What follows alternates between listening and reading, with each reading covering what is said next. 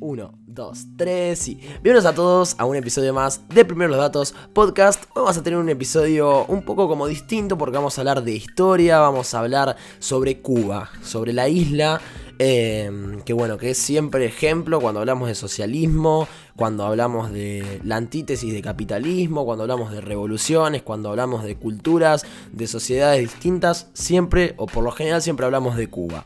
Eh, por supuesto no estoy solo, estoy muy bien acompañado porque estoy con Franco Vive. Frank, ¿cómo estás? ¿Qué haces Simon? Hola a todos, muy pero muy buenas tardes. Bueno, Franco hoy me va a estar acompañando un poco eh, quiero que sepan a los oyentes que estuvimos leyendo todos los comentarios y todas las sugerencias que nos dieron en la caja de preguntas que pusimos en nuestras historias en el día de ayer. Esto está siendo grabado el 15 de agosto, así que el 14 pusimos una historia sobre que no podíamos olvidarnos y hoy vamos a tratar de abordar la mayor cantidad de lo que ustedes pidieron. Para los que no nos siguen, nuestro Instagram es primero los datos con dos S al final y bueno, ahí siempre ponemos cosas y ahora con una nueva modalidad de Patreon van a poder participar eh, directamente del podcast o van a poder estar cada vez más cerca para, bueno, para tener mayor influencia sobre esto que es este hermoso proyecto. Para empezar, haciéndole honor al nombre, vamos a dar un par de datos sobre Cuba que son muy interesantes y que nos van a ayudar a llevar adelante este episodio. Para empezar, Cuba es una isla, eh, o sea que no tiene, eh, no es limítrofe con ningún otro país. Eh, tiene una población de 11.300.000 habitantes, tiene 14 provincias y 169 municipios, es un país socialista, comunista se le puede decir, está gobernado por el Partido Comunista Cubano, actualmente el presidente es Díaz Canel, eh, fue Fidel Castro anteriormente, bueno, hubieron varios más. Y una cosa que es muy curiosa, Fran, eh, como habíamos contado en una de las noticias, es que Cuba de a poquito se está abriendo al, al capitalismo, ¿no? Totalmente, totalmente. Ahora hace poco salió la noticia de que va a poder empezar a usarse el dólar estadounidense como moneda de cambio dentro de, del país caribeño. Eh, y eso también se ha notado un poco en los números. Igualmente Cuba siendo, sigue siendo uno de los países con, con peores números económicos eh, en, en, este mundo. Eh, quería remarcar un dato que a mí me pareció muy interesante. Hoy el, PB, el PBI per cápita de Cuba es de 8.821 dólares. Y como bien nombrabas, es una isla. Y, muchos pueden decir, bueno, pero es una isla. Es normal que, tenga un PBI per cápita, si querés, bajo, porque tiene poco territorio, puede producir poco. Nada que ver, eh, nada más alejado de la realidad. Uno ve el PBI per cápita de Japón, que es de 40.000 dólares eh, anuales por persona. Es decir, per cápita. Per cápita, tenés razón, eh, perdón. PBI per cápita de 40 mil dólares. O sea, claro. cinco veces más de lo que es en Cuba. Sí, sí, sí. O sea, ahí tenemos la diferencia, ¿no? De por ahí una mala administración o una buena administración del otro lado. Una de las cosas que siempre se habla en Cuba es de la sanidad de Cuba, del tema del sistema sanitario que tienen la atención médica en Cuba es gratuita y con cobertura nacional. O sea que un cubano, una persona que es de origen cubano, eh, tiene el derecho y, es gratuito atenderse en Cuba. Muchos dicen que la salud cubana es buena. Con Fran estuvimos viendo algunos datos. La verdad que los datos honestamente no son malos, eh, tampoco son los mejores del mundo, pero como sabemos que estamos hablando de algo que es un gobierno de características dictatorial y que perfectamente los datos pueden estar manipulados, eh, nos reservamos el derecho a la duda. Y bueno, si querés, Frank, compartirlos eh, para que bueno, los oyentes lo sepan y que ellos saquen sus conclusiones. Sí, totalmente. A ver, eh, dos datos del, del, sistema médico cubano. Tiene una esperanza de vida de 76 años, sí es muy parecida a la de Estados Unidos. Y tienen menos de 5 eh, muertos o mortalidad infantil, menos de 5 por cada mil habitantes, que es uno de los números más altos del mundo. De vuelta estamos hablando de un país eh, no con tendencias dictatoriales, sino que dictatoriales. En, en, Cuba solamente hay un partido, que es el Partido Comunista Cubano, eh, el cual los los habitantes votan por representantes dentro de ese partido. O sea, es un país con un único partido en el cual los habitantes lo único que hacen es elegir los postulantes que van a elegir a ciertas autoridades, que van a elegir otras ciertas autoridades, que esas autoridades van a terminar eligiendo al presidente. O sea, en cuestión, solamente 10 personas eh, terminan eligiendo al máximo mandatario.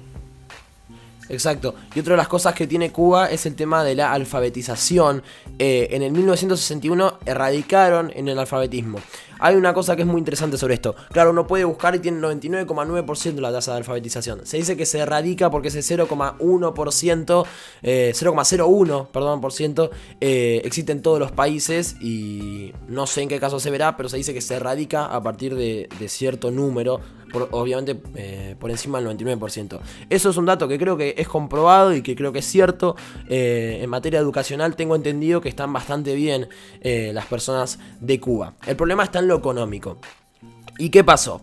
Vamos a hablar ahora sí de historia. En el año 1959 en Cuba ocurre lo que llamó la revolución. Eh, obviamente que es una revolución. Pero bueno, en manos de Fidel Castro y el Che Guevara, en esa guerrilla, derrocan al dictador Fulgencio Batista para poner este proyecto comunista en la isla cubana. Recordamos que en, plena, eh, en pleno auge de la Unión Soviética, con Stalin en el poder, se lleva a cabo este proyecto comunista en Cuba, que ahí es donde se dice triunfó la revolución. ¿Qué pasó? Bueno, se estatizan las empresas, se lleva a cabo un proyecto comunista, donde se, no existe la propiedad privada y diversas cosas. Obviamente el capitalismo queda muy atrás. Hay una diferencia entre Fidel Castro y el Che Guevara, y es que el Che Guevara pretendía una revolución como mundial, que todo el mundo eh, se una para bueno, llevar a cabo este proyecto comunista que él tanto soñaba. Y Fidel Castro con Cuba estaba bien.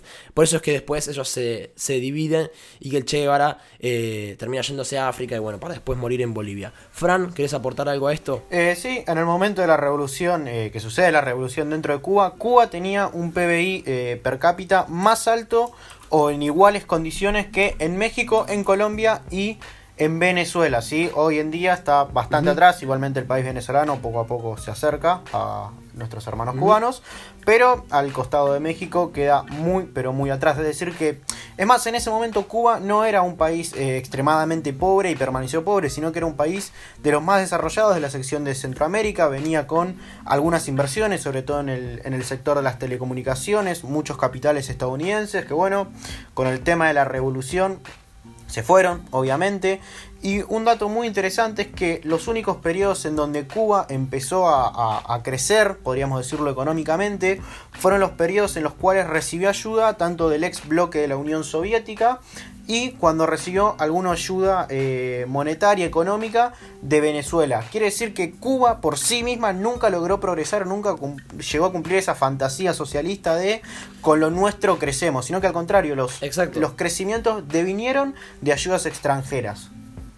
Y porque ellos recordamos que son productores de azúcar, creo que ese es el, principal producto que, ellos hacían o hacen hasta el día de la fecha. Y claro, la Unión Soviética bajo el lema de proletariados del mundo, únanse, le pasaba eh, mucho dinero a Cuba para poder mantenerse y no tener eh, esos pozos. Hay un texto en el libro el libro negro de la nueva izquierda de Agustín Laje y Nicolás Márquez, que cuando hablan de Cuba dice que eh, hay una frase de Fidel Castro que dice que si algún día la Unión Soviética cae, vamos a tener que aguantarla eh, y vamos a tener que ver cómo, cómo nos arreglamos, porque bueno, definitivamente sin la Unión Soviética iba a estar muy difícil, porque era su principal eh, apoyo, digamos que una potencia mundial los ayude con dinero, era, estaba bueno porque bueno, podían plantear, no sé, un progreso o mantenerse estable, pero después que cae la Unión Soviética, ahí empieza el verdadero pozo en la economía cubana.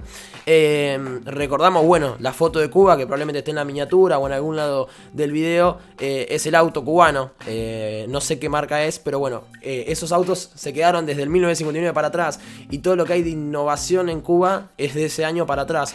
Cuba no produce tecnología, recién ahora hay internet que es pago, se paga por hora, solamente hay en las plazas que es de la compañía estatal de Texas. Eh, los celulares se, nada, se consiguen con mucha suerte y el salario mínimo es 25 dólares, Fran. Totalmente. Eh, datos de qué año, Simon. ¿Cómo? El salario promedio a nivel de 2018, tengo una noticia, agosto de 2018, es de 30 dólares el promedio para, para todos. El sector que 5 dólares. Exactamente. El sector que más gana es la parte justamente de la producción azucarera, como vos bien. vos bien decías. Pero sí, realmente se cae también uno de los grandes mitos que dentro de Cuba se vive bien. O sea, realmente vivir bien con 30 dólares cuando el internet, eh, si no recuerdo mal, sale aproximadamente 2 dólares la hora. Es decir, que un salario promedio alcanza para 15 horas de, de internet. No alcanza ni siquiera para Sí. cubrir un día.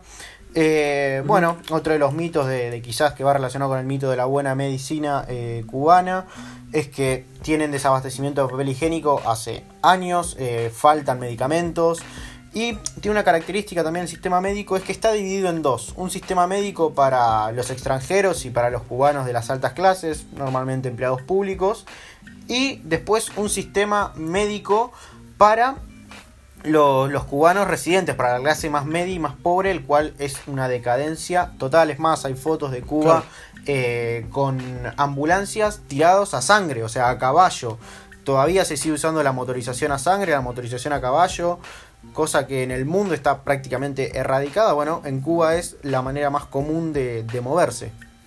Sí, bueno, se usan lugares que, no sé, no se usa la tecnología, como en los campos o en el interior. Pero bueno, que no, no- como principal método de transporte la tracción a sangre es una tristeza. Totalmente. Y una cosa que yo veía, hay una serie en Netflix, bueno, justamente, eh, que se llama Cuba and the Cameraman, que es eh, una persona que fue de vacaciones a Cuba con una cámara y conoció gente ahí, dos o tres personas, y va volviendo cada cinco años a Cuba, eh, hasta el día que muere uno, y, y va mostrando el progreso que tenía esas personas. Pueden ver la serie en el minuto 10 y en el minuto 50 y van a ver que parece lo mismo, pero con mejor calidad la cámara nomás. Porque las personas están iguales, los campos son iguales, las casas son iguales y no progresa. Y mientras tanto ya se había comprado una cámara 4K con las mejores calidades y ellos recién estaban cambiando la hoz para poder seguir arando la tierra. O sea, imaginemos que ellos viven así porque ya están acostumbrados a eso, no sé si le podemos decir miseria, le podemos decir miseria, a eso de vivir mal. Eh, por eso yo creo que también, esto es un- por ahí más filosófico, esa esperanza de vida que ellos tienen, porque están acostumbrados a vivir así, se acostumbran a vivir mal y eso está mal, no está bien que sea así, porque acostumbrarse a vivir mal es como admitir que nunca más vamos a progresar, como cubanos, ¿no? Eh, no, ven una posibilidad de progreso y creen que la revolución, como ya está ahí, eso es lo mejor de todo. Y que desde que se murió Fidel Castro ya no, no va a pasar nada. Y por eso es que ahora se tienen que abrir al capitalismo, porque si no se, se siguen muriendo. To- Totalmente, Simon, totalmente. Eh, otro dato más, según la ONU, Cuba tiene más de un millón y medio de emigrantes anuales, lo que supone el 15% de su población. O sea, quien piensa que en Cuba se vive bien, está un poquito errado de, de los datos, ¿no? O que los cubanos son felices dentro de Cuba, porque lo que más quiere hacer la Un población millón es de personas se van por año. un millón y medio de personas, según el último dato de 2019. Es muy, es muy, muy chocante. Chocante. Choqueante, quise decir. Totalmente. Qué, qué grave que un millón y medio de personas se, se quieran ir y se vayan. Porque también vemos cómo es que se van. No es que se van en avión, dan un abrazo y se van con su pasaporte. Se van en balsas, que andás a ver si llegan. eh, cruzando hacia Miami en un mar de tiburones. O sea, también es jugarse la vida. Exactamente, es más, los datos lo que marcan es una tendencia creciente a la migración de, de los cubanos. En 1990 eran de un total de 8.350.000 personas, en el 95 pasaron a 935.000, en el 2000 ya llegaron al millón, en 2005 millón 162, en 2010 millón 300, en 2015 millón y medio y para 2019 ya eran millón 650.000 eh, cubanos que emigran del país. O sea, la tendencia migrante sigue creciendo a pesar de, como vos decís, que Cuba de a poco se empieza a abrir.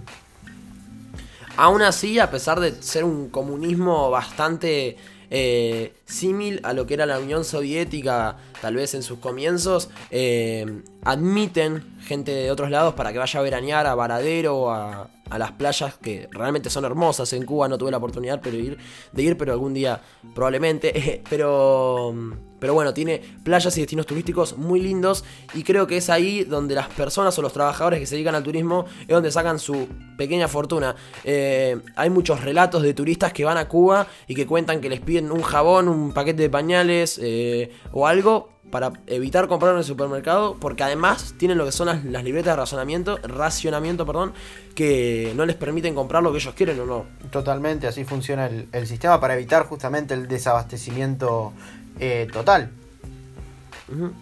Y aún así tienen escasez de papel higiénico. Bueno, creo que no hay desde, desde el año que vos nombraste. O sea que aún así tienen problemas de escasez, claro, por su eh, no apertura al mundo y al comercio. Exactamente, exactamente. Y es más, nombrabas el turismo y desde 2011, o por lo menos con un dato de 2011, no es la primera fuente eh, de ingresos del país. La primera fuente de ingresos del régimen cubano son los médicos. O sea, que es otro de los relatos que, se puede caer fácilmente con los datos. Que los médicos cubanos son buenos, Puede ser, o sea, no, no, lo, no, lo, vamos a poner en tela de juicio porque no somos expertos en el tema, pero sí que es un gran negocio para Cuba. En 2011 representó más de 6 mil millones de dólares de ingreso de lo que aportan los médicos cubanos en las salidas eh, humanitarias que, que realizan.